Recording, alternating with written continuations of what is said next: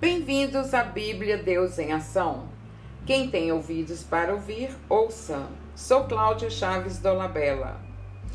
Fico muito feliz que você tenha interessado em dedicar um momento para falarmos de Deus em ação na nossa história. Como lembrete, e caso não tenha ouvido o episódio anterior, volte lá e ouça. Será importante para melhor compreensão da proposta dessa série de compartilhar, anunciar, ouvir e vivenciar o Jesus das parábolas nos evangelhos sinóticos de Lucas, Mateus e Marcos. Eles fazem parte da revelação de Deus à humanidade. Por meio das parábolas, Jesus explicava os grandes temas de seus ensinamentos o modo de ser e o destino da humanidade. Como já comentei, de acordo com o último curso que fiz nas Paulinas, e para facilitar, foram destacadas 40 parábolas divididas em cinco categorias. Iniciarei esse, esse episódio com as parábolas na categoria de temas diversos, que são sete e podem ser filtradas e concluídas conforme o olhar do leitor. No caso aqui, do ouvinte, sob a sua mentalidade, a mentalidade do seu meio social ou experiência que você já tenha vivido. Lembre-se, o sentimento que possa te proporcionar será a palavra de Deus para você. As sete categorias serão essas as parábolas. As crianças na praça, que estão em Mateus e Lucas. Os adversários comum, que estão em Mateus e Lucas. Os dois filhos, que é única em Mateus. A porta estreita, o construtor da torre e o rei guerreiro, que são únicas de Lucas, e os vinhateiros homicidas, que é comum em Marcos, Mateus e Lucas.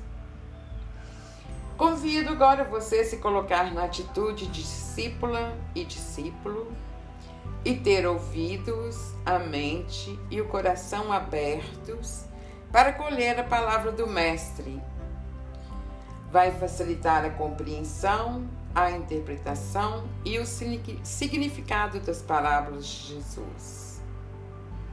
Para hoje, escolhi a parábola As Crianças na Praça, com apenas dois versículos comuns em Mateus e Lucas. Com poucas palavras, muito pode nos falar e alertar para os tempos de hoje. Para essa leitura, estou utilizando a tradução da Bíblia de Jerusalém. Ouçamos Mateus, capítulo 11, versículo 16 a 17. Naquele tempo disse Jesus: Com que hei de comparar os homens desta geração? Com quem eles se parecem? São como as crianças que se sentam nas praças e se dirigem aos colegas dizendo: Tocamos flauta para vós e não dançastes. Fizemos lamentações e não chorastes. Palavras do Senhor. Então vamos lá. Vamos verificar o que foi dito nos capítulos ou nos versículos anteriores e posteriores a, essas a esta parábola. Tanto em Mateus quanto em Lucas, João Batista estava preso e ouviu falar das obras de Jesus e provavelmente estava em dúvidas se Jesus era mesmo o Messias esperado, já que ele não agiu de imediato como eles esperavam e não chegou como um rei cheio de glórias. Assim, enviou mensageiros a questionar Jesus se ele era mesmo quem estavam esperando ou se deveriam esperar outro. Esse incidente levou Jesus a confirmar à multidão a importância de João. Explicou que ele era muito mais que um profeta, ele foi um preparador do anúncio da chegada dele, Jesus. Porém, ele explicou que ele era menor no reino dos céus do que aqueles que naquele momento já estavam batizados em Cristo. Ou seja, João não havia tido tempo de ser batizado pelo Espírito que está em Cristo. A partir desse momento, Jesus inicia a parábola. O que essa parábola nos diz? Simplesmente descreve a situação de crianças mal-humoradas que a cada brincadeira reclamam, reagem, discutem e não se satisfazem com nada. Ficavam irritadas e entravam em discussão. Após ele contar essa parábola e após a saída dos mensageiros de João, Jesus volta-se para a multidão e explica a parábola fazendo uma comparação entre as crianças que brincam em uma praça e a geração atual. Dessa forma, ele estava se referindo aos líderes religiosos e autoridades.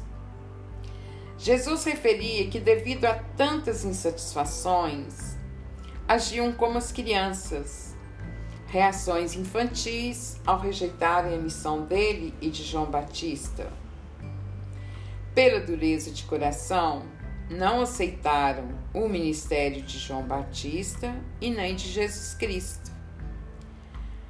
Jesus pronunciou um juízo contra os que já tinham ouvido João e a ele e os tinham rejeitado. Não tinham uma determinação nem por João, que pregou uma vida de penitência e austeridade, e nem por Jesus, que foi condescendente com todos, de modo especial os pecadores, os cobradores de impostos, os excluídos. Mas a sabedoria de Deus foi justificada por suas obras e por seus filhos. Então, o sentimento, a ação que criou essa parábola foi a chegada dos mensageiros de João, que João envi enviou até a ele para perguntar: És tu aquele que há de vir ou devemos esperar outro? Dentro daquelas comunidades dos evangelistas Mateus e Lucas, o que essa parábola quer solucionar, ensinar ou educar?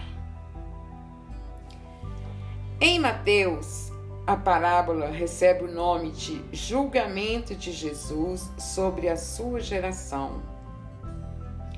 Pois se percebe uma geração dispersa, que não sabe o que quer, uma geração morna.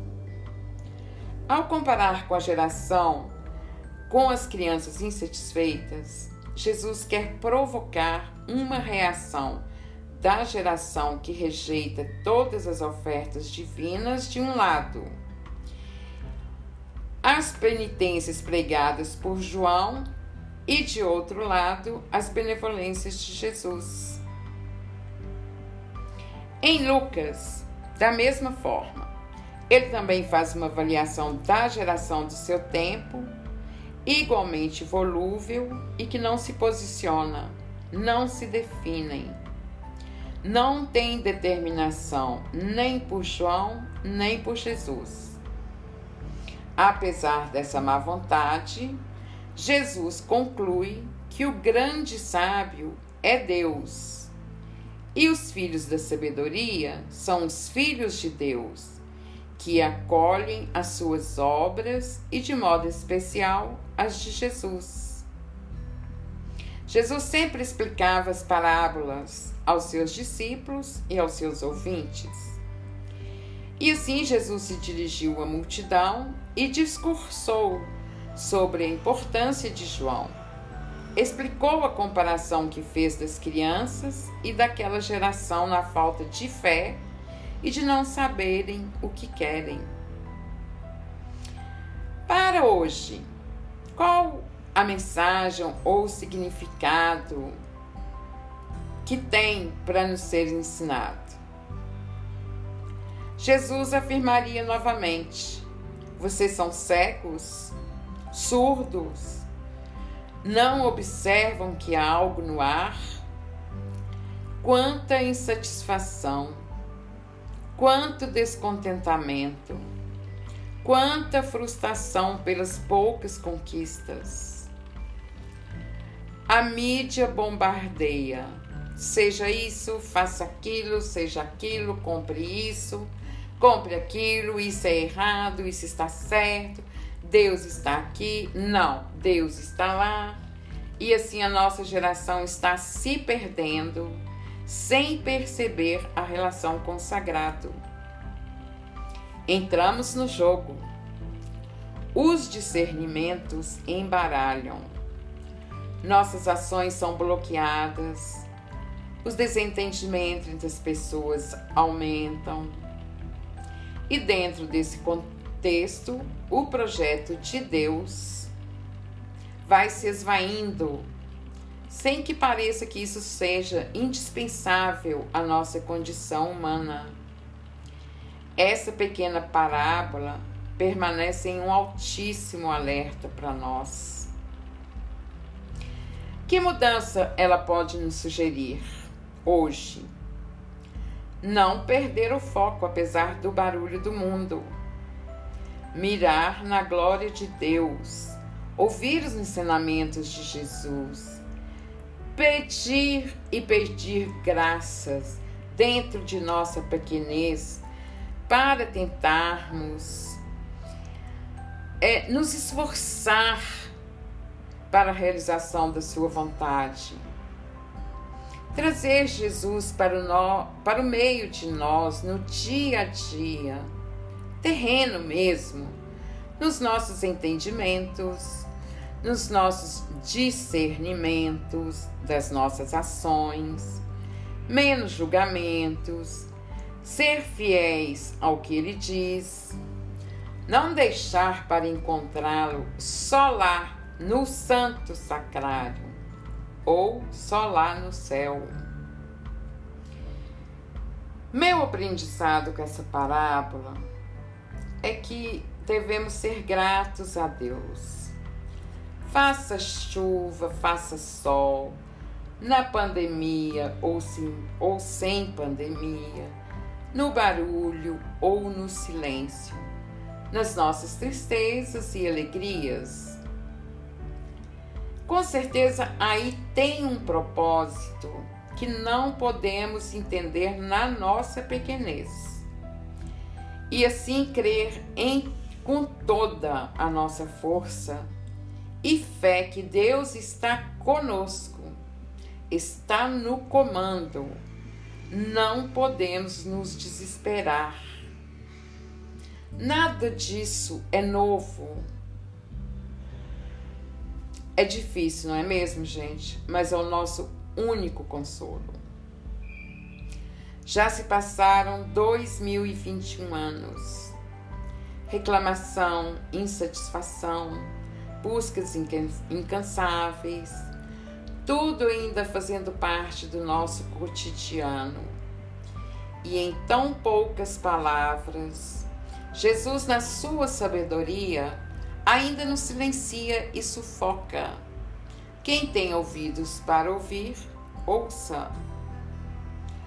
Hoje vivemos momentos muito tristes e assustadores. Passam por nossas mãos e ouvidos milhares de mensagens de fé, de esperança, de superação, tudo em nome de Deus e ou outras crenças. Esoterismos, quântica, frequência de emoções, enfim, tudo que é conforto e que dá sentido à vida. Em paralelo, vemos também o mesmo volume da disseminação de semideuses, teorias da conspiração, negacionismos e assim vai. Me pergunto se iremos melhor? Não tenho certeza.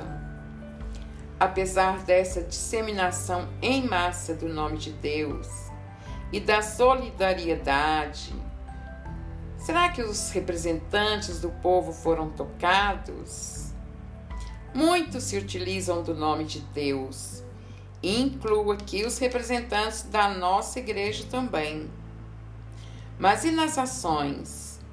Sentimos soluções para o bem do povo? Assistimos muito barulho. Não sabemos o que fazer, o que pensar multiplicam as inseguranças, perderam o limite entre ciências, política, religião. Onde está a ética necessária e possível? É gritante a ruptura da transmissão de valores religiosos dentro da família. O mundo abriu um espaço para conhecer outras crenças, ter contato com outros valores. E como consequência, as novas gerações formarão, sem dúvida, suas próprias convicções. Conforme estão crescendo, podem questionar de alguma forma as religiões de origem, podem aliar suas experiências particulares e subjetivas que foram vivendo elegendo aquelas que apresentam algum sentido maior. No meu, na minha apresentação, eu conto essa experiência pessoal que eu passei. Então, a atual juventude vive a falta de recursos catequéticos, inovadores e libertadores deixam as velhas estruturas, não se preocupam com o desaparecimento dos objetos sagrados e as gerações futuras correm o risco de experimentar novos símbolos religiosos. Essa situação pode gerar pessoas incompletas e frágeis diante do mundo e do mistério da existência é nítido o esvaziamento e empobrecimento do religioso na atualidade. Concluo que sim, Senhor Jesus. As crianças permanecem insatisfeitas e perdem, não permanecendo unido ao tronco Jesus, que produz abundantes frutos em favor da sociedade. Realmente deixamos de reconhecer o que Deus faz e perdemos a oportunidade de avançar nas graças e descansar no conforto de Sua misericórdia. Jesus, torna a dizer, é o mais apropriado para nos falar de Deus. Ficamos muito preocupados com as coisas terrenas Porém, Jesus nos alerta. Temos que dar mais atenção às coisas de Deus, continuar o seu projeto prometido, o reino dos céus. Jesus disse: Já não vos chamo servos, porque o servo não sabe o que faz o seu senhor. Eu vos chamo amigos porque a vós dei a conhecer tudo o que eu vi de meu Pai. Nesse modo de viver, de estar em casa, O que me traz muito conforto é permanecer próxima da leitura bíblica partilhada. Uma experiência que me leva à manutenção da pertença do quanto é confortante aproximar-se da Sagrada Escritura. Hoje enfrentamos tantos desafios. O mercado submete o mundo inteiro e a todos os povos os seus interesses. Diante disso, se houvesse realmente interesse para discernimento, trazer Jesus para o nosso dia a dia de verdade, o bom senso, a prática da justiça, e a ética apresentada na palavra conduziriam e garantiriam a vida e a liberdade para o povo. Se houvesse prática de atitude cristã em relação aos representantes do povo, a educação para o senso da justiça em meio a tanta adversidade cultural e social se tornaria relevante para que nele nossos povos tenham vida. As parábolas de Jesus nos desafiam a fazer escolhas. É incontestável às vezes que erramos na tentativa de acertar. Porém, somos seres humanos. Não podemos desistir mesmo quando às vezes sentimos enfraquecidos. E o silêncio e a ausência de Deus pode e chega a nos perturbar. Espero que chegamos sempre unidos por maiores conhecimentos e dias melhores, com novas visões. Obrigada pelo carinho de me ouvir e até o próximo episódio. Compartilhar é aprender. Se gostou, compartilhe com aquela pessoa especial que você lembrou e possa se interessar. Louvemos a Deus em Cristo, nosso Senhor.